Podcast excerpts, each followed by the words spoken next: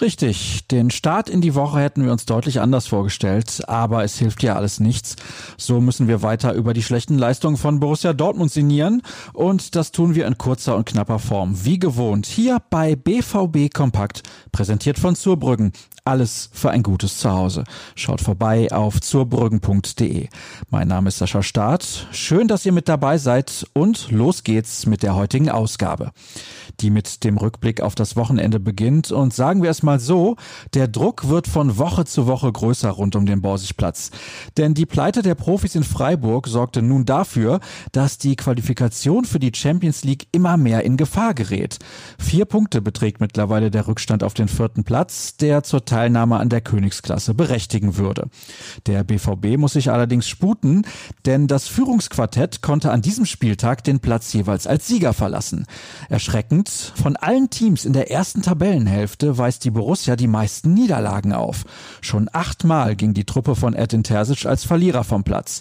Mannschaften wie Freiburg, Stuttgart oder Bremen liegen in dieser Statistik tatsächlich vor Dortmund. Einige Zahlen vom Spiel am Samstag sind ebenfalls besorgniserregend. So war Marco Reus bis zu seiner Auswechslung an keinem einzigen Torschuss beteiligt. Weder versuchte es der Kapitän selbst, noch legte er für einen Mitspieler auf. Zudem sind jetzt 29 Gegentore nach 20 Begegnungen so viele wie zuletzt vor 13 Jahren. In der Saison 2007-2008 waren es zu diesem Zeitpunkt sogar 36 Gegentreffer. Außerdem alarmierend, unter Edin Terzic holte man im Schnitt 1,4 Punkte pro Spiel. Im vorherigen Saisonverlauf unter Lucien Favre waren es 1,7. Drei Auswärtsniederlagen in Folge hatte es zuletzt vor mehr als sechs Jahren gegeben, als Jürgen Klopp noch das sportliche Sagen hatte. Damit es besser wird, soll in der kommenden Spielzeit ein neuer Trainer auf der Bank sitzen.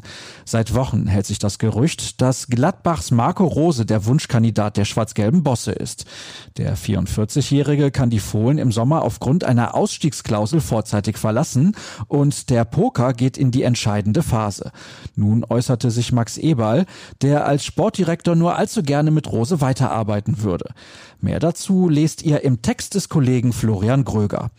Bereits Anfang des kommenden Monats treffen beide Clubs übrigens erneut aufeinander.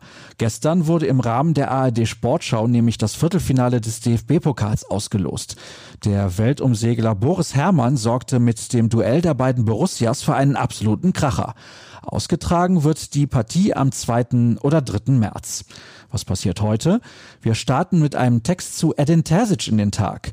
Der hatte sich seine ersten Wochen als Verantwortlicher ganz anders vorgestellt.